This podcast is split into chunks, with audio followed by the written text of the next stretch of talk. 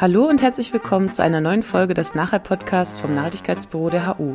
Heute wieder mit dem neuesten Vortrag aus unserer Ringvorlesungsreihe Der grüne Faden. Viel Spaß beim Zuhören!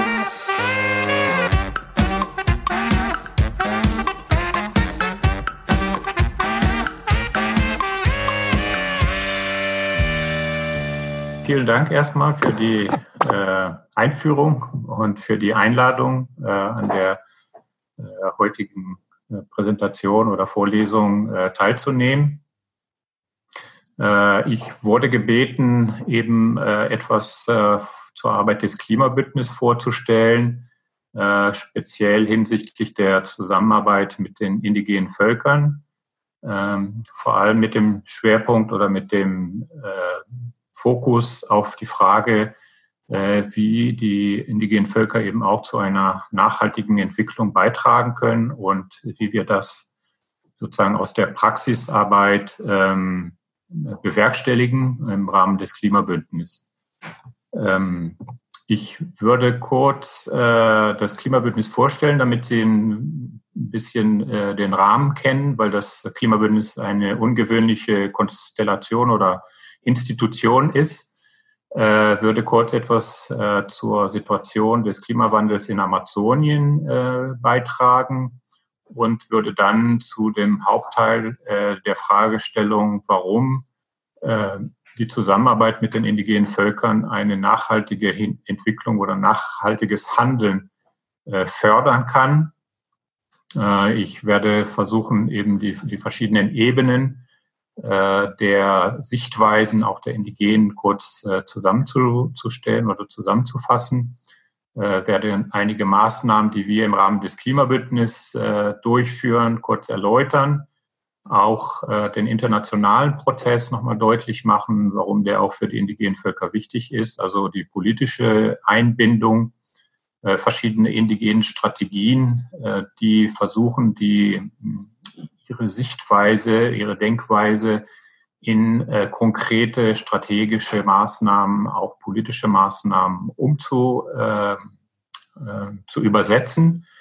Und äh, zum Schluss eben noch ein bisschen, äh, wie wir versuchen, diese äh, Sichtweisen auch in unsere Arbeit hier in Europa äh, in, in der Zusammenarbeit oder in der Zusammensicht äh, mit dem Thema Klimawandel ähm, umzusetzen oder wie wir dazu beitragen.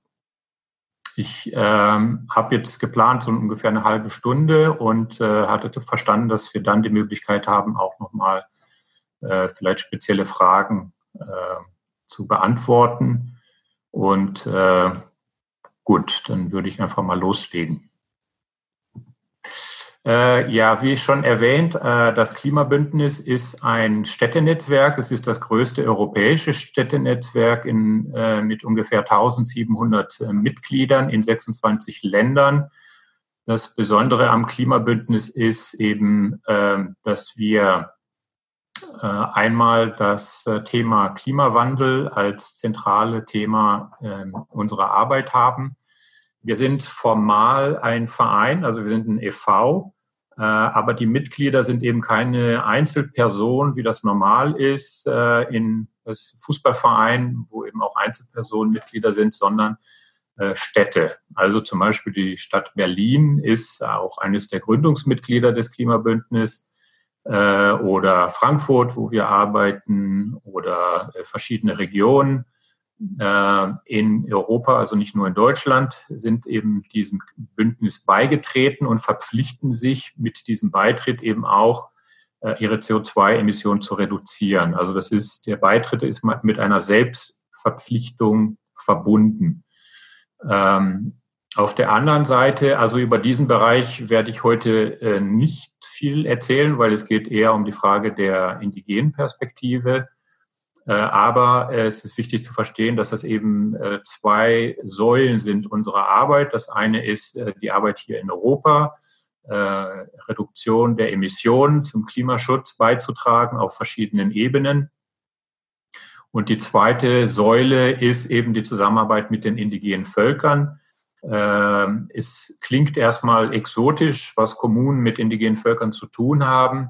Aber wenn wir die Thematik und die Problematik sehen, dann sehen wir, werden wir auch sehr viele Verknüpfungen und Verbindungen äh, sehen. Letztendlich können wir das zusammenfassen, zu sagen, das sind beides Akteure, die auf der lokalen Ebene versuchen, äh, Lösungsansätze für die verschiedenen Herausforderungen ökologischer, sozialer und ökonomischer Natur äh, zu finden in einem bestimmten Gebiet, in einem äh, äh abgesteckten Gebiet. Eine Stadt ist ja letztendlich eine, eine Fläche, in, auf der äh, man versucht, sich zu organisieren, sozial, ökologisch, politisch, ökonomisch. Indigene Territorien sind letztlich ähnliche Strukturen, natürlich mit einer ganz anderen äh, Sichtweise und Fokussierung, aber daraus entwickeln sich äh, ähnliche Ansätze, ähnliche Möglichkeiten auch des Austauschs. Ähm, der, äh, da werde ich nachher noch äh, zu kommen. Äh, natürlich das übergeordnete Thema ist der Klimawandel. Die Idee ist, dass wir als vor allem Verantwortliche für den Klimawandel in Europa unseren Beitrag leisten müssen äh, zur Reduktion der Emissionen. Äh, über die Zusammenarbeit äh, versuchen wir auch aufzuzeigen, dass ähm, der Klimawandel eben auch diejenigen vor allem bedroht, die nicht zum Klimawandel beigetragen haben und äh, dadurch nochmal die Verantwortung, die wir haben, äh, deutlich zu machen. Äh, aber es zeigt eben auch, dass das Thema Klimaschutz, Klimawandel eben äh, nach unserer äh, Auffassung eben nicht als ein Umweltthema verstanden werden kann. Üblicherweise wird ja Klimawandel als ein Umweltthema gesehen. Aber wenn wir äh, schauen, ähm, natürlich sind die Auswirkungen des Klimawandels in der Umwelt äh, sichtbar. Aber die Ursachen des Klimawandels, also die übermäßige Verwendung von Ressourcen, äh, äh die, die einseitige oder nicht gleichmäßige Verteilung von Ressourcen, wer hat Zugang zu Ressourcen, das sind keine umweltpolitische Fragen, das sind äh, strukturelle Fragen, ökonomische Fragen, machtpolitische Fragen. Und insofern müssen wir das Thema Klimawandel ähm, auch in einer breiteren Form äh, nicht nur verstehen, sondern angehen. Und äh, über diese Zusammenarbeit versuchen wir eben diese verschiedenen Ebenen äh, deutlich zu machen.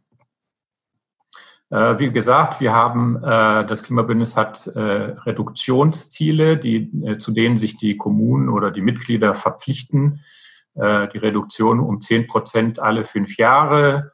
Äh, sie verpflichten sich, kein Tropenholz aus Raubbau zu benutzen und sie verpflichten sich die äh, Zusammenarbeit mit den indigenen Völkern in Amazonien. Also unser Fokus ist Amazonien. Es gibt natürlich indigene Völker in anderen Teilen der Welt, aber unser Fokus ist eben aus den genannten Gründen und auch historisch gewachsen ist äh, die äh, Zusammenarbeit mit den indigenen Völkern in Amazonien. Unser direkter Partner ist der Zusammenschluss, also die Dachorganisation aller indigenen Organisationen in Amazonien.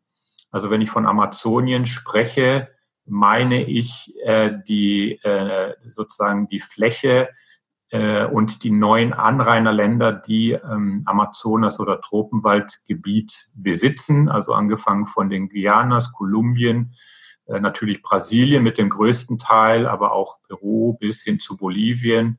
Äh, die neuen Anrainerländer äh, und Amazonien ist eben die, äh, ja, die Bezeichnung für diese Gesamt, äh, für dieses Gesamtökosystem. Und äh, das ist, äh, beinhaltet eben diese, diese Fläche, die ähm, nicht auf ein Land bezogen ist. Äh, die, die COICA, so ist, so ist, das ist die Abkürzung dieses Dachverbandes, ist eben die regionale und internationale Vertretung auf politischer Ebene der nationalen Organisationen. Also wir haben in jedem Land ähm, nationale indigene Organisationen, die wiederum nach unten hin, also in, ins, ins Land auch nochmal regionale Organisationen haben. Und diese neuen nationalen Organisationen sind eben zusammengeschlossen in der COICA. Und die COICA ist ein direkter Partner im Klimabündnis. Also ein Vertreter der COICA sitzt auch im Vorstand des Klimabündnisses. Dadurch soll eben auch nochmal aufgezeigt werden, dass die Zusammenarbeit eine, eine strukturelle Zusammenarbeit ist und nicht sich auf Finanzierung von Projekten oder finanzielle Unterstützung äh, beschränkt, die es auch gibt, aber das ist nicht der Hauptteil äh, dieser Zusammenarbeit. Ähm, ja, hier sehen Sie ein, äh, ein Satellitenbild, ähm, ein, ein Ausschnitt aus Amazonien. Was ich hier zeigen will, ist äh, die, äh, ein Teil der vielen Funktionen, die der Regenwald ähm, ausübt. Äh, neben der Vielfalt an, an Tieren und Pflanzen, der sogenannten biologischen äh, Diversität, äh, hat äh, das Ökosystem des Regenwaldes natürlich auch über die Region hinaus verschiedene Funktionen, was eben diese Region deshalb auch aus Klimaperspektive ähm, als ein wichtiges äh, Thema macht. Was wir hier sehen, sind Wolkenformationen. Diese Wolken sind aber entstanden aus dem Wald selber. Also das heißt, durch die äh, Verdunstung von Wasser entstehen äh, Wolken. Äh, diese Wolken werden äh, äh, in der Region natürlich vor allem äh, regnen sie ab und äh, produzieren dadurch natürlich die, die großen Wassermengen. Aber äh, diese Wolkenformationen, wenn sie größer, größer sind, äh, werden auch äh, transportiert äh, bis in den Süden Lateinamerikas, in Regionen, zum Beispiel in Brasilien, wo normalerweise, wenn wir auf der globalen Karte sehen, müssten das Regionen sein, die eigentlich Wüsten sind. Aber durch den Transport von großen Wassermengen aus dem Amazonasgebiet in diese Region sind das fruchtbare Regionen, wo auch Landwirtschaft möglich ist. Und deshalb spricht man auch äh, von äh, sogenannten fliegenden Flüssen. Also wir haben natürlich die großen Flüsse im Amazonasgebiet selber, also der Amazonas selber mit allen seinen äh, Nebenflüssen.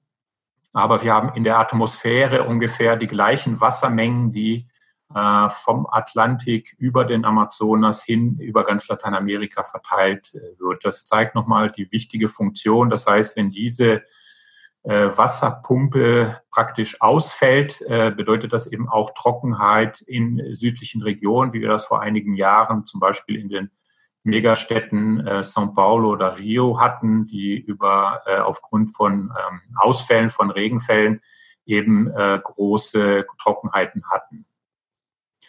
Ähm, auf der anderen Seite, das ist auch eine Karte, auch eine Satellitenkarte aus dem Amazonasgebiet, äh, hier sehen wir ähm, kein, ähm, keine Wolken, also die ganz weißen Flächen, das sind Wolken, aber das andere, was so als Nebel aussieht, das ist äh, Rauch. Und die einzelnen roten Punkte sind äh, Feuer. Äh, und äh, das ist jetzt nicht aus dem letzten Jahr, sondern äh, das findet jedes Jahr statt. Also nach Ende der Trockenzeit werden Feuer gelegt, größere und kleine, um die Erde, um das, um die Gebiete zu in Anführungszeichen zu säubern und dort entweder Rinderzucht oder andere landwirtschaftliche Produkte anzubauen. Und Sie können sich vorstellen, das sind riesige Flächen, welche ähm, Probleme das, äh, äh, zu welchen Problemen das führt. Neben den CO2-Emissionen sind das riesige Zerstörungen neben der eigentlichen Zerstörung der, der Pflanzen und Tiere äh, hat das eben auch äh, große Auswirkungen auf das äh, Klima, nicht nur lokal oder regional, sondern eben auch global. Die Auswirkungen des Klimawandels, vor allem im Amazonien, die können wir schon feststellen. Das sind ähnliche Auswirkungen, die auch global mit dem Klimawandel verbunden sind, nämlich die Zunahme von Extremereignissen, ähm, das sind, können Trockenheit, aber auch Überschwemmung sein. Äh, das heißt, Ereignisse, die auch natürlicherweise immer wieder vorkommen, äh, finden jetzt in äh, viel kürzeren Abständen statt. Ähm, das heißt, innerhalb von vielleicht ein, zwei Jahren können Trockenheiten, starke Trockenheiten aufeinander folgen, gefolgt von großen Überschwemmungen. Äh, es gibt eine Verschiebung der Jahreszeiten, was natürlich vor allem für die indigenen äh, äh, Völker ähm, große Auswirkungen haben, die ihren Lebensrhythmus äh, ihre Kultur, kulturellen äh, ähm, Bräuche und so weiter alles auf diese Jahreszeiten, über die über Jahrtausende entstanden sind, ausrichten und natürlich die Veränderung von äh, Pflanzen und Tieren, sowohl in der Anzahl wie auch in der äh, äh, dort, wo sie vorkommen. Äh, diese Effekte, äh, der Klimawandel ist natürlich nicht der einzige Akteur sozusagen, der, der zu äh, Problemen in der Region führt. Aber es ist ein zusätzlicher Aspekt, der zu den normalen, in Anführungszeichen, Entwaldung, äh, großen Infrastrukturprojekten, die in der gesamten Region stattfinden, zum Beispiel Bau von großen Wasserkraftwerken, Straßen.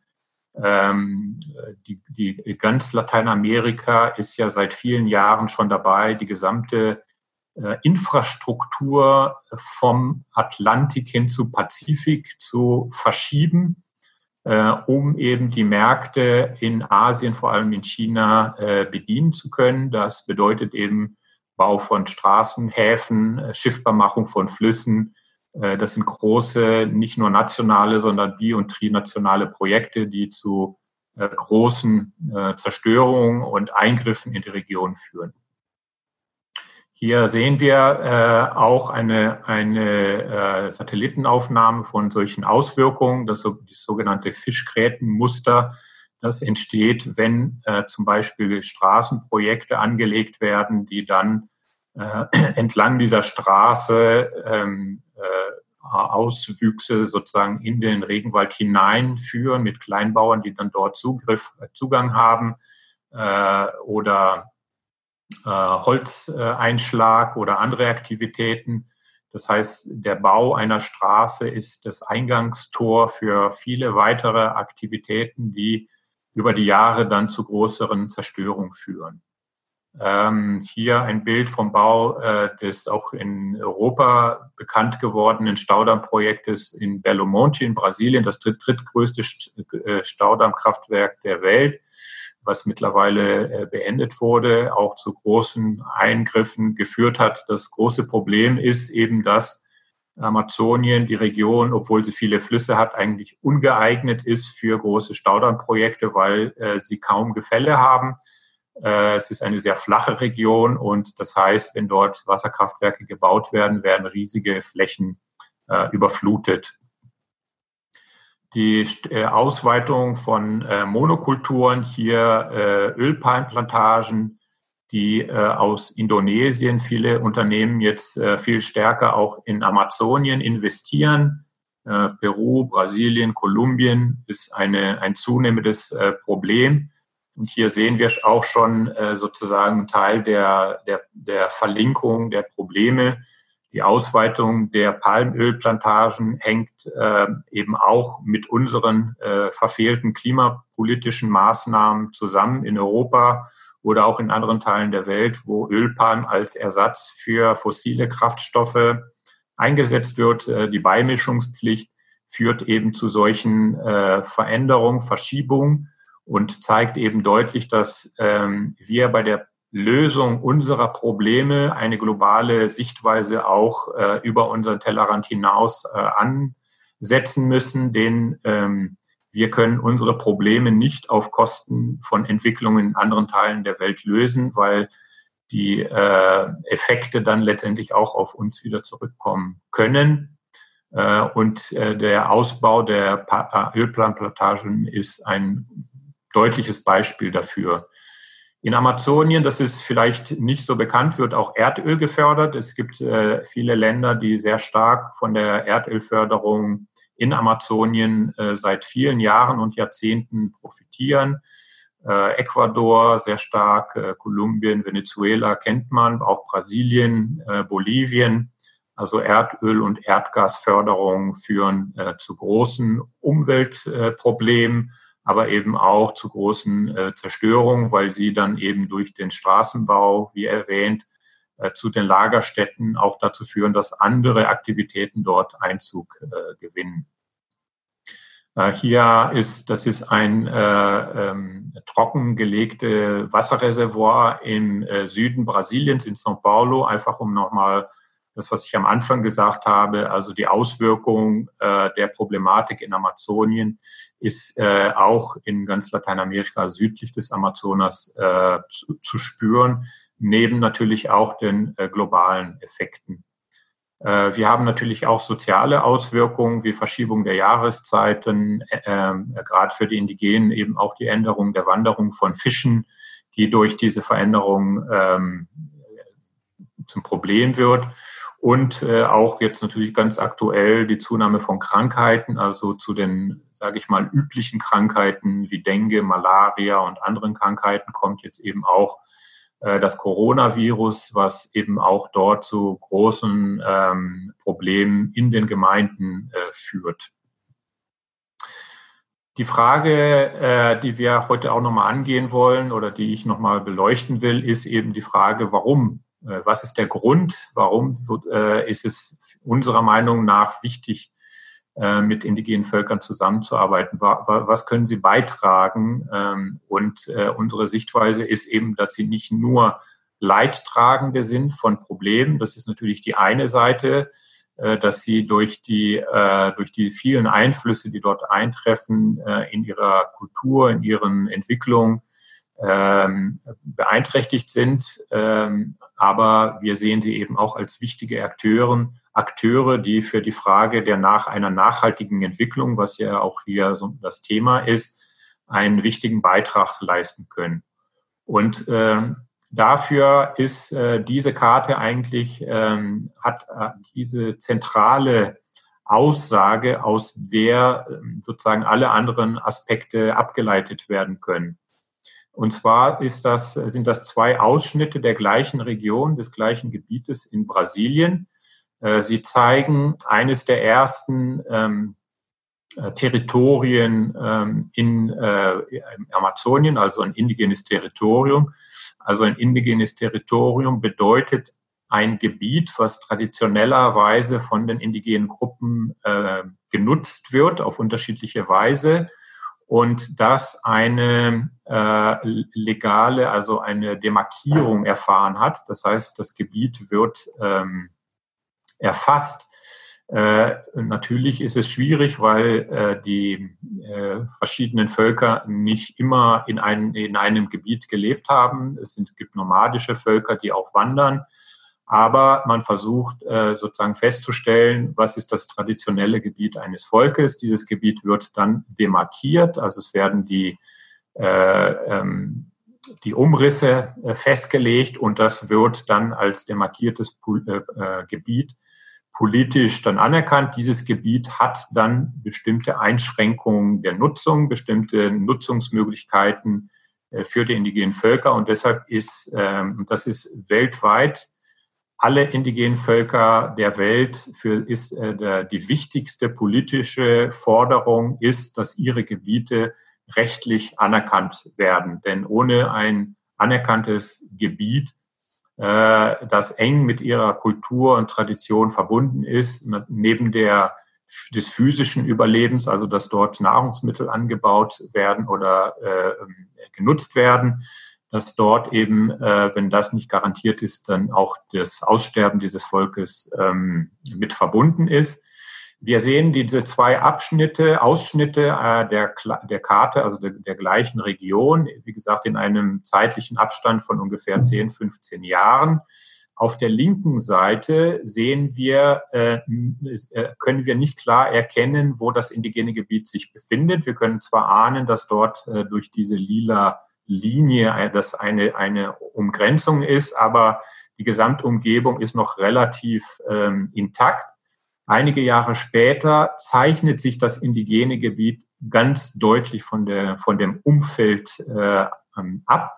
Das heißt, die ganzen roten und gelben Markierungen sind eben abge, äh, entwaldete, zerstörte Flächen, und das Gebiet der indigenen Völker dort ist noch relativ intakt. Ähm, das ist, äh, und das hebt sich eben sehr stark von der Gesamtumgebung ab. Und daraus äh, entwickelt ist eben das, also wenn wir das Satellitenbild von ganz Amazonien nehmen würden, dann würden wir überall solche Gebiete sehen. Äh, dass eben indigene Territorien eine gewisse Garantie oder eine gewisse ähm, äh, Aufhalten der zerstörerischen Entwicklung äh, bedeutet. Hier sehen wir so eine ähnliche Karte für ganz, also für Brasilien. Und hier sehen wir alle diese grünen Gebiete sind eben äh, demarkierte, also rechtlich anerkannte Gebiete, die bestimmte Nutzungsrechte haben. Und wir sehen vor allem im, im südlichen Teil dieser Gebiete, äh, die roten Gebiete, das sind eben zerstörte Flächen, die für Rinderzucht oder andere landwirtschaftliche Aktivitäten äh, bereits äh, entwaldet wurden.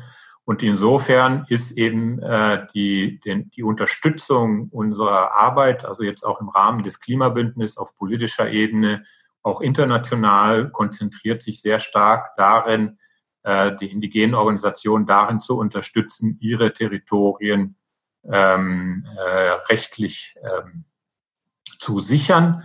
Und äh, wir sehen äh, in, gerade in Brasilien seit dem letzten Jahr der neue Präsident Bolsonaro, der äh, rechtsgerichtete Maßnahmen äh, entwickelt hat und äh, die Strukturen äh, des Staates insoweit zerstört hat, die eine Unterstützung der Indigenen garantieren. Und deshalb äh, ist eines der wichtigsten Maßnahmen dieses Präsidenten ist eben die Eingrenzung und Zerstörung dieser indigenen Gebiete, weil das sind Gebiete, die eben noch auch große äh, Ressourcen äh, beinhalten.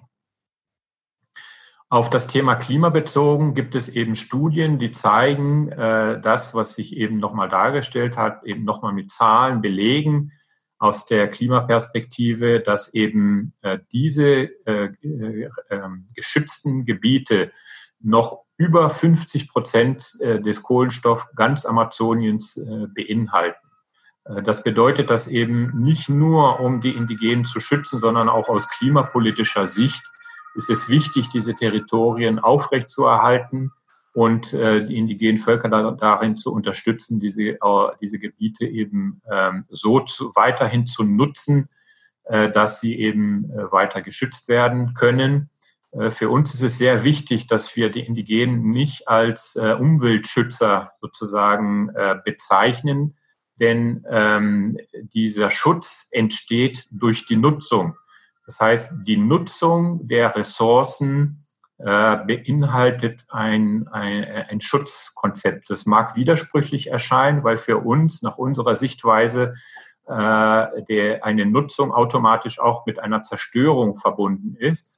Aber aus indigener Perspektive ist ein Schutz nur möglich, indem auch eine Nutzung äh, vonstatten geht. Das heißt, die Indigenen äh, schützen nicht den Regenwald, weil, äh, äh weil sie sozusagen dort irgendwelche Ranger sind, die den Wald schützen wollen, äh, äh, wie in Nationalparks, sondern durch ihre Lebensweise, durch ihre Kultur, die eng verbunden ist mit dem, ähm, mit der Natur, mit dem Ökosystem, äh, und von der, von dem sie sich auch als ein Teil sehen. Nur durch diese Perspektive der Nutzung ist eben auch der Schutz äh, oder die Aufrechterhaltung mit äh, verbunden. Und das ist eigentlich dann auch ganz zentrales Element der, des Lernprozesses, warum wir, warum es wichtig ist, eben auch von indigener Perspektive zu lernen, wie wir unsere Nachhaltigkeitskonzepte vielleicht auch mit weiterentwickeln können und müssen. Und aus dieser Perspektive wird Amazonien auch als eine indigene Kulturlandschaft bezeichnet. Denn der Regenwald, so wie er ähm, von den Europäern vorgefunden oder die, die, das Ökosystem äh, vorgefunden wurde, als die Europäer in diese Gebiete eindrangen, äh, ist, nicht auto, ist nicht nur ein äh, natürliches Ökosystem, sondern es wurde von den Menschen, die dort gelebt haben, über Jahrhunderte und Jahrtausende äh, gestaltet. Äh, deshalb sprechen wir dort eben auch von einer indigenen Kulturlandschaft. Sie versuchen eben auch die natürlichen Bedingungen äh, nachzubauen. Vor einigen Jahren hat man zum Beispiel in Brasilien Gebiete gefunden, die äh, natürlicherweise eigentlich keine, ähm, äh, keine Gebiete sind, wo äh, Landwirtschaft möglich ist. Also grundsätzlich sind die Böden Amazoniens, der Regenwälder eigentlich relativ nährstoffarme Gebiete. Äh, das heißt, alle Nährstoffe befinden sich eigentlich ähm, über der Erde, im, im Ökosystem, in den ähm, Pflanzen und Tieren. Aber man hat Gebiete gefunden, die äh, sogenannte Schwarzerden hatten, Terra Preta, äh, die sehr tiefgründig waren, äh, sehr nährstoffreich. Und man hat herausgefunden, dass das keine natürlichen Böden sind, sondern sogenannte anthropogene Böden. Das heißt Böden, die vom Menschen geschaffen wurden. Das heißt, Menschen, die dort Jahrhunderte gelebt haben, haben die Böden natürlicherweise angereichert mit Nährstoffen und haben sich dadurch auch in dem relativ nährstoffarmen Ökosystem der Regenwälder äh, große Städte, große Kulturen äh, entwickeln können. Ähm, ja, also das sind die, die Konzepte, die eben wir zum Beispiel heute auch als integrierte Systeme der Landnutzung bezeichnen, äh, zum Beispiel sogenannte Agroforstsysteme, also Systeme, wo äh, Bäume mit landwirtschaftlicher Produktion und eventuell auch Tierhaltung verknüpft sind. Ähm, und äh, aus, aus dieser Sichtweise, die eben für uns vor allem eine ökologische Dimension hat, ent, äh, entwickeln aber auch die indigenen Organisationen äh, politische Strategien. Ähm, hier einfach ein Beispiel in Brasilien, das Volk der Tucano, äh, die haben einen sogenannten Kalender entwickelt. Äh, ich will da jetzt gar nicht im Detail äh, drauf eingehen, der aber die integrierte Sichtweise auch nochmal deutlich macht. Das heißt, äh, die Beobachtung äh, der, der Konstellation, der Sterne, der Bewegung, der Sonne, des Mondes äh, ist sehr eng mit den ähm, ähm, Jahreszeiten verbunden, die wiederum bedeuten, dass äh, äh, bestimmte Pflanzen, bestimmte Tiere, äh, Fischwanderungen in bestimmten Jahreszeiten stattfinden. Das heißt, die, die Gesamtbetrachtung ähm, der Natur von den Sternen hin zu den Jahreszeiten ist in, in diesem Volk und auch an anderen Völkern zeigt eigentlich nochmal diese integrierte Lebensweise, die eben eng verbunden ist mit den natürlichen Abläufen. Und wenn diese äh, verändert werden und zwar in einer Weise, die ähm, nicht natürlicherweise ist, äh, weil das zeit, zeitlich sehr sehr kurzfristig ist, dann kann man sich vorstellen, dass das eben äh, äh, große zu großen Verwerfungen ähm, äh, in diesen Kulturen äh, führt.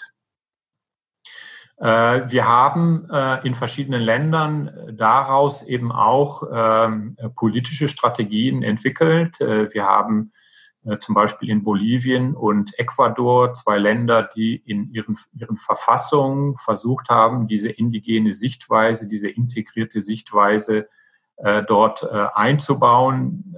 hier in Europa ist die, sind diese Konzepte auch äh, teilweise bekannt geworden mit dem, mit dem mit, mit der Begriff des Buen Vivir, des guten Lebens. Ähm, das sind äh, Strategien, die versuchen, diese indigene Sicht und Lebensweise zu übersetzen in politische und äh, auch andere Strategien. Das heißt, in diesen Ländern, zum Beispiel in Ecuador, wurde das in die Verfassung eingeführt, dass die Natur eben zum Beispiel auch ein eigenes Recht hat, dass sie also auch nicht nur ein Subjekt ist, also was sozusagen passiv äh, äh, Veränderungen erfährt, sondern sich auch äh, letztendlich auch rechtlich wehren kann gegen Zerstörung. Äh, auch wenn das vielleicht in der Praxis so nicht ähm, angewandt wird, wie man sich das vielleicht vorstellt, so ist das, hat sich das doch als wichtige ähm, ja, Konzept entwickelt, was eben auch viele Auswirkungen auf der politischen Ebene hat. Äh, es gibt ein Volk in Ecuador, das Volk der Sarayaco, die sich seit vielen Jahren gegen die Erdölfirmen äh, wehren. Äh, sie haben das äh, Konzept des Kawasakcha entwickelt, der sogenannte lebende Wald. Also die haben versucht, äh, diese äh, Verbundenheit mit der Natur in politische Strategien umzusetzen. Das heißt, was folgt aus diesen Strategien für die weitere Entwicklung äh, dieser Gruppe oder auch anderen Gruppen? Äh, es, es, wird versucht, auch diese auf internationale Ebene äh, in das sogenannte Red Plus Konzept einzubauen. Das, dieses äh, RED ist eine Abkürzung äh, für die Reduktion von Emissionen aus der Waldzerstörung, was im Klimaprozess eine wichtige Rolle spielt. Und dort äh, unterstützen wir auch dann die Indigenen, äh, ihre Sichtweise in diese politischen Strategien auch einzubinden. Das heißt, eine holistische und eine ähm, breitere Sichtweise in, in, die, in die Strategien mit einzubinden.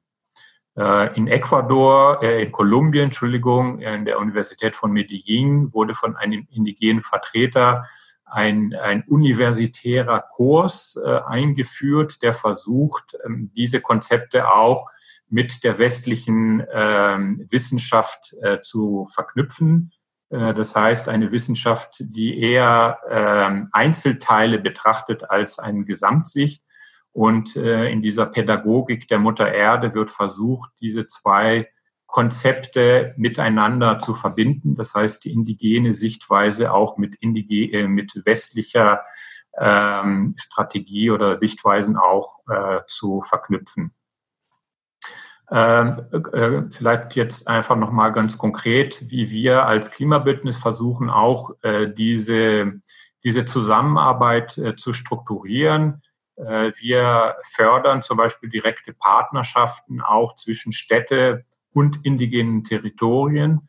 Ähm, ich hatte ja versucht zu erläutern, dass nach unserer Sicht indigene Territorien und Städte von ihrer Aufgabe, von ihrer ähm, äh, Zielsetzung ähnliche Strategien sind. Äh, das heißt, auch indigene Territorien haben eine Verwaltung, eine politische Vertretung. Sie kümmern sich um die ähm, Gesundheitsversorgung, Bildungsarbeit, ökonomische Entwicklung, aber natürlich auf einer anderen Weise, wie wir das vielleicht verstehen.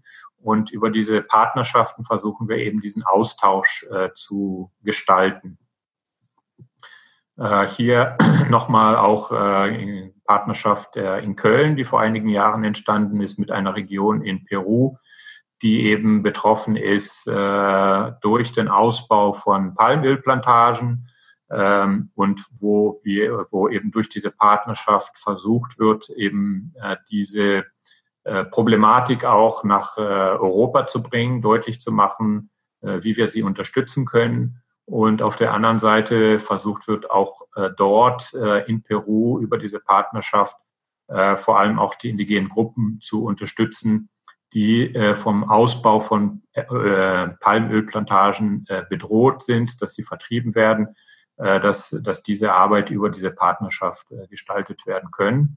deshalb diese erstmal auf den ersten Blick, wie gesagt, ähm, ungewöhnlichen Partnerschaften, erweisen sich ähm, auf der politischen Ebene als wichtige Instrumentarien, um äh, diese integrierten Sichtweisen eben auch hier äh, zu verbreiten und auch hier ein Verständnis dafür zu finden. Äh, wir unterstützen auch die, äh, den Einsatz von erneuerbaren Energien in indigenen Gemeinden. Das Thema Energie äh, ist sowohl von der Problematik, das hatte ich ja schon angedeutet, zum Beispiel Erdölförderung, äh, als auch über den Bedarf von Energie auch in indigenen Gebieten äh, geprägt. Äh, das heißt, sie erfahren vor allem die negativen Auswirkungen der fossilen Energien. Das, sie haben keinen Zugriff darauf, aber ihre Gebiete, ihre Flüsse werden durch die Erdölförderung äh, zerstört und kontaminiert. Durch die Einführung von ähm, erneuerbaren Energien versuchen wir eben dort auch deutlich zu machen, dass andere äh, Modelle der Energieerzeugung äh, möglich sind und gleichzeitig äh, deutlich zu machen, dass Energie ein ganz zentrales äh, Thema ist, was eben nicht nur technische Aspekte hat, sondern eben auch ähm, politische Aspekte.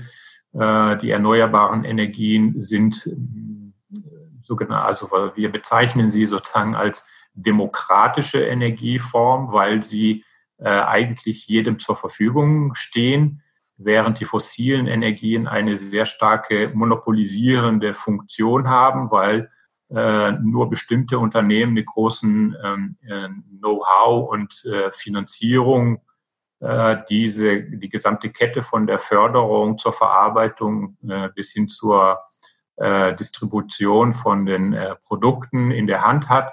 also sehr monopolistisch aufge, aufgestellt ist, während ähm, die erneuerbaren Energie, vor allem die Solarenergie, eben diesen demokratischen Aspekt hat. Also jeder kann seine eigene Energie produzieren. Natürlich braucht man dafür auch äh, Technik, aber im Prinzip ist diese Energieform äh, nutzbar.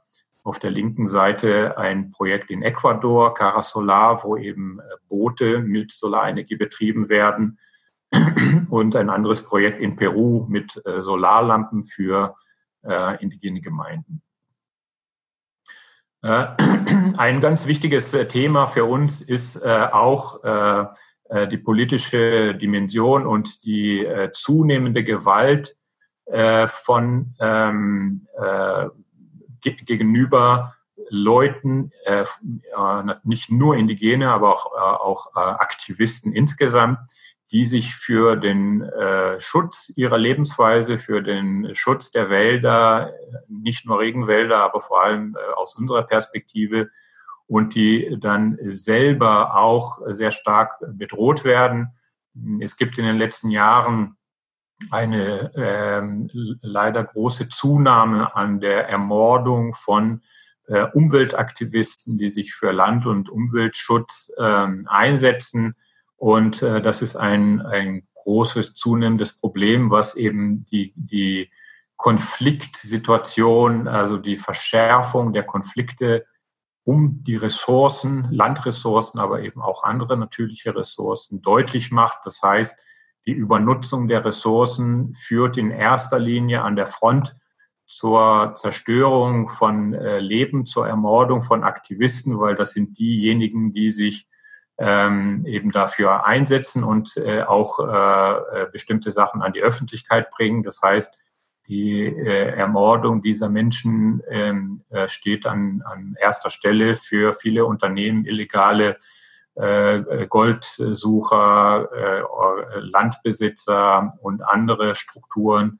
Äh, gerade in Brasilien, wie gesagt, durch den neuen Präsidenten, er hat solche äh, Zerstörung äh, sehr stark ähm, nicht nur unterstützt, sondern sogar aufgefordert, Indigene umzubringen.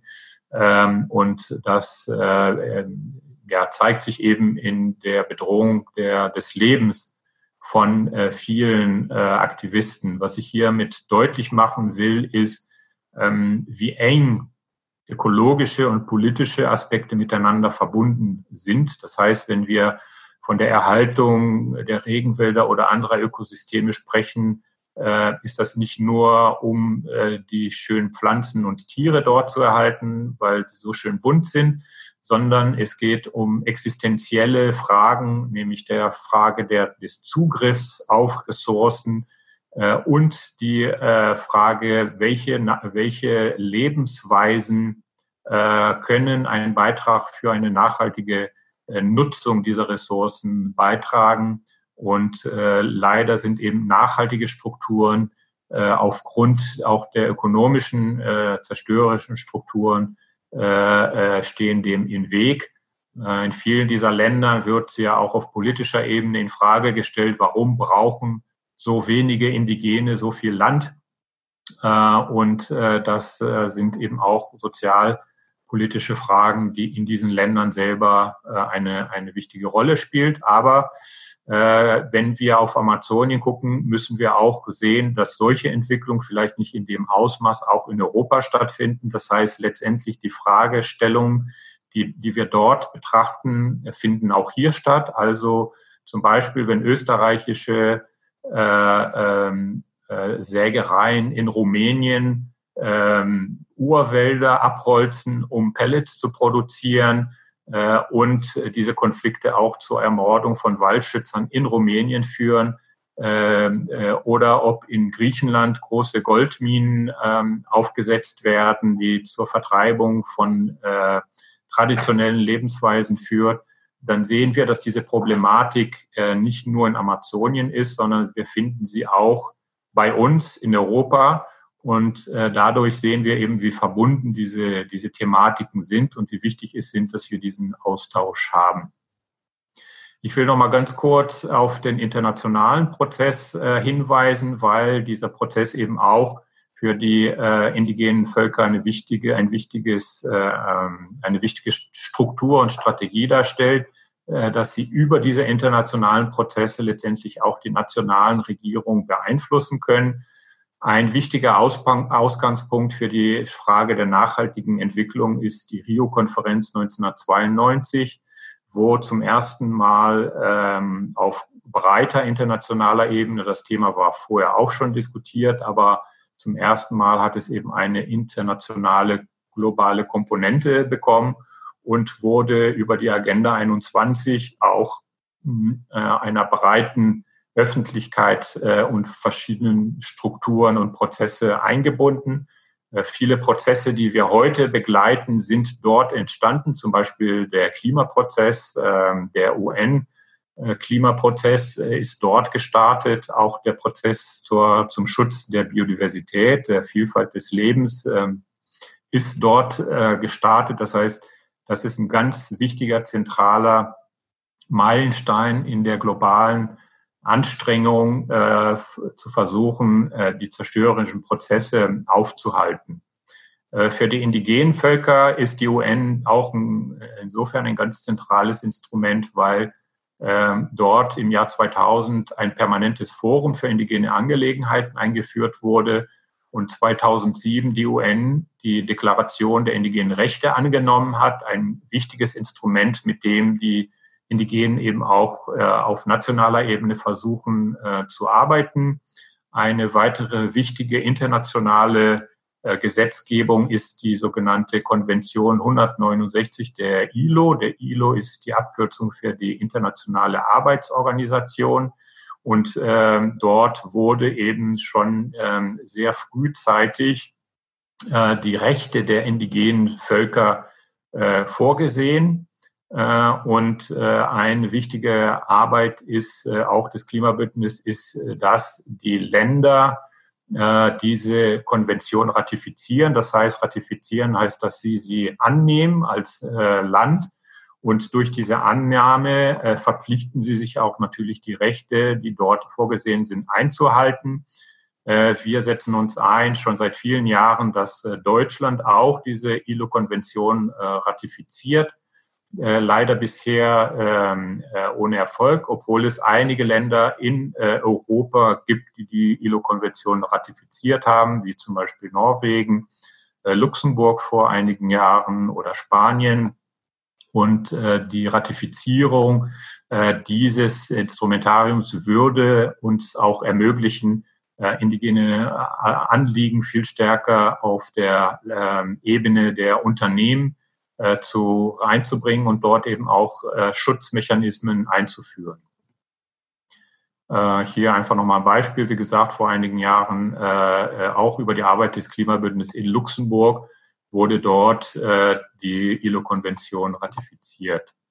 Der, den Klimaprozess habe ich schon erwähnt. Äh, dort versuchen wir eben auch Vertreter der KOIKA äh, zu unterstützen, an diesem Prozess ähm, teilzunehmen. Dort geht es darum, in den verschiedenen Strategien, die dort entwickelt werden, die wiederum dann auf nationaler Ebene umgesetzt werden, äh, die indigene Sichtweise, die indigenen ähm, Anliegen äh, auf der Grundlage der existierenden internationalen Rechte, dass die dort eingebaut werden das ist nicht immer ein äh, leichtes Anliegen, aber äh, es ist auch eine wichtige Plattform für den internationalen Austausch der verschiedenen indigenen Gruppe, Gruppen aus Afrika, ähm, aus Neuseeland, aus anderen Teilen der Welt, aus Asien, aus der Arktis, Antarktis, wo auch indigene Gruppen leben, äh, dieser Austausch äh, ist äh, wichtig, denn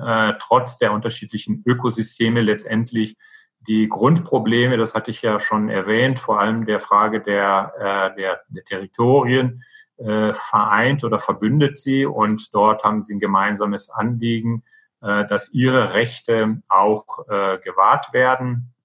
Wir haben die schon erwähnte Konvention für Biodiversität, die CBD, die äh, interessanterweise auch ein, äh, die Indigenen äh, einem einen anderen Status äh, vorsieht. Dort sind die indigenen Rechte schon von Anfang an sehr viel stärker eingebunden und als, äh, als äh, deshalb haben die Indigenen dort eine andere äh, Rolle als äh, im Klimaprozess und deshalb diese zwei Prozesse sind Prozesse, wo äh, die Indigenen versuchen, ihre Anliegen äh, einzubringen.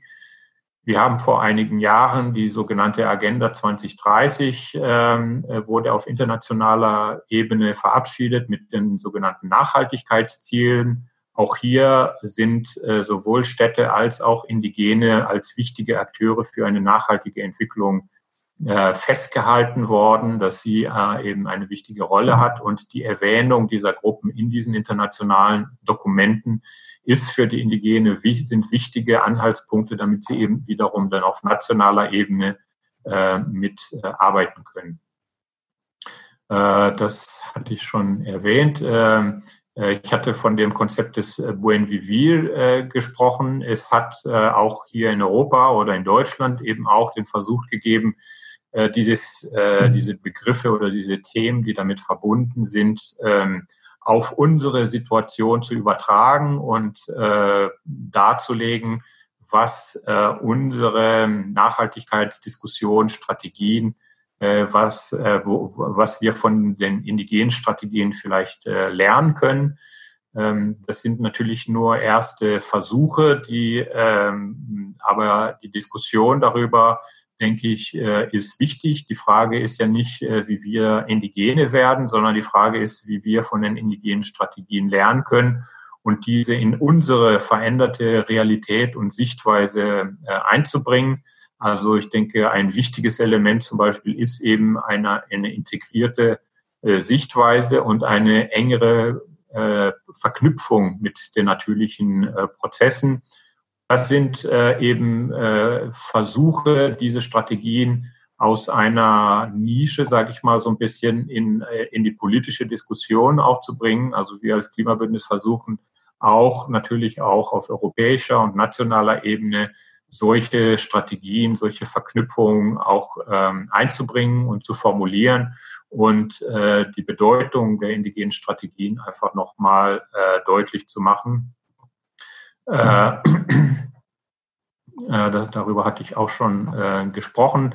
Äh, wir haben als Klimabündnis eben versucht, zum Beispiel über ein EU-Projekt ähm, eine Kampagne zu machen. Gutes Leben ist einfach, äh, wo wir äh, eben diese Lebensstilfragen thematisiert haben äh, über Austausch mit europäischen Partnern, aber auch mit indigenen Partnern, hier auf unsere Realität ähm, zu übersetzen ähm, wir haben ja auch indigene Gruppen in Europa. Wir haben ja auch zum Beispiel in Deutschland äh, Minderheitsgruppen, zum Beispiel die Sorben äh, oder eben auch in Rumänien die, die Roma, äh, die ja auch zum Teil Diskriminierung, starke Diskriminierung erfahren. Das heißt, wir haben auch äh, diese Thematik, wie gehen wir mit Minderheiten, mit, mit Gruppen, die andere Sichtweise haben, andere Strategien um, wie versuchen wir sie auch bei uns äh, zu integrieren oder einzubinden. Und daraus äh, versuchen wir eben aus den Erfahrungen mit unseren indigenen Partnern äh, äh auch die Prozesse hier in Europa äh, für die Diskussion beizutragen, weil letztendlich stehen wir alle vor der gleichen Frage. Wir haben in der Analyse, sind wir uns alle einig, es kann so nicht weitergehen, wir können so nicht weiterleben. Ähm, äh, die Ressourcennutzung, die Ressourcenausbeutung ist nicht nachhaltig. Ähm, also in der Analyse sind wir relativ weit äh, und haben auch äh, detaillierte Kenntnisse. Äh, aber in der Frage, wie es dann weitergeht und was, äh, wie, wir uns äh, sozusagen, was für Lehren wir daraus ziehen, in dieser Frage sind wir noch äh, eben nicht sehr viel weitergekommen. Und da können uns eben unsere indigenen Partner äh, vielleicht unterstützen, dass wir auch bei unseren Diskussionen äh, eine andere Perspektive bekommen und daraus dann eben auch Strategien entwickeln. Gut, damit bin ich jetzt erstmal fertig mit meiner Präsentation. Vielen Dank. Ich hoffe, ich habe nicht äh, zu lange gesprochen, aber äh, falls eben jetzt noch Fragen wären, könnten wir auch nochmal darauf eingehen. Vielen Dank.